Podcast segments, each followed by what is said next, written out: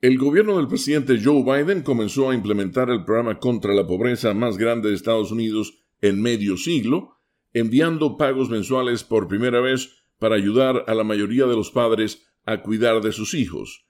El Departamento del Tesoro dio a conocer que el dinero se depositaría en las cuentas bancarias de alrededor de 39 millones de hogares que cubren el 88% de los niños en este país, lo que representa alrededor de 60 millones de niños en total. Bajo el programa, las familias recibirían hasta 300 dólares por mes por cada niño menor de 6 años y estipendios mensuales de unos 250 dólares por cada niño de 6 años o más. Ken Bredmeyer, de La Voz de América, destaca que por el momento los pagos se extenderían hasta fines del presente año, aunque el presidente Biden y sus colegas del Partido Demócrata en el Congreso esperan extender el beneficio como parte de un paquete de medidas de red de seguridad social que quieren promulgar. Si se extiende, se espera que el programa cueste alrededor de 120 mil millones de dólares al año.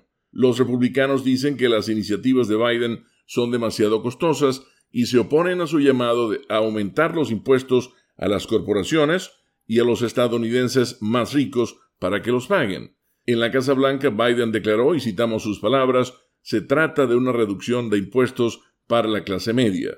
Es como si los ricos obtienen recortes de impuestos para muchas cosas. Esto es, un recorte de impuestos para sus hijos. Los funcionarios de la Casa Blanca dicen que el beneficio podría sacar a millones de familias de la pobreza y mejorar la nutrición infantil y la salud mental. Algunos historiadores lo están comparando con los beneficios en la década de 1960 bajo la guerra contra la pobreza del presidente Lyndon Johnson.